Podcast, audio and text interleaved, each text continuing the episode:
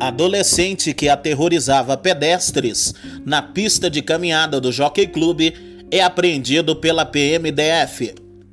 Um adolescente foi apreendido com simulacro de arma de fogo por volta das 20 horas desta terça-feira no Jockey Club.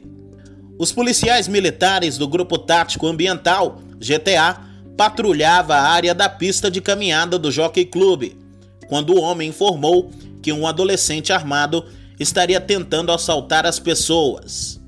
A equipe intensificou o policiamento e localizou o adolescente. Ao ver a viatura, tentou correr. Em abordagem foi encontrado um simulacro de arma de fogo. O adolescente foi conduzido para a delegacia da criança e adolescente. Acesse www www.blogdobuião.com.br. Aqui a notícia não para.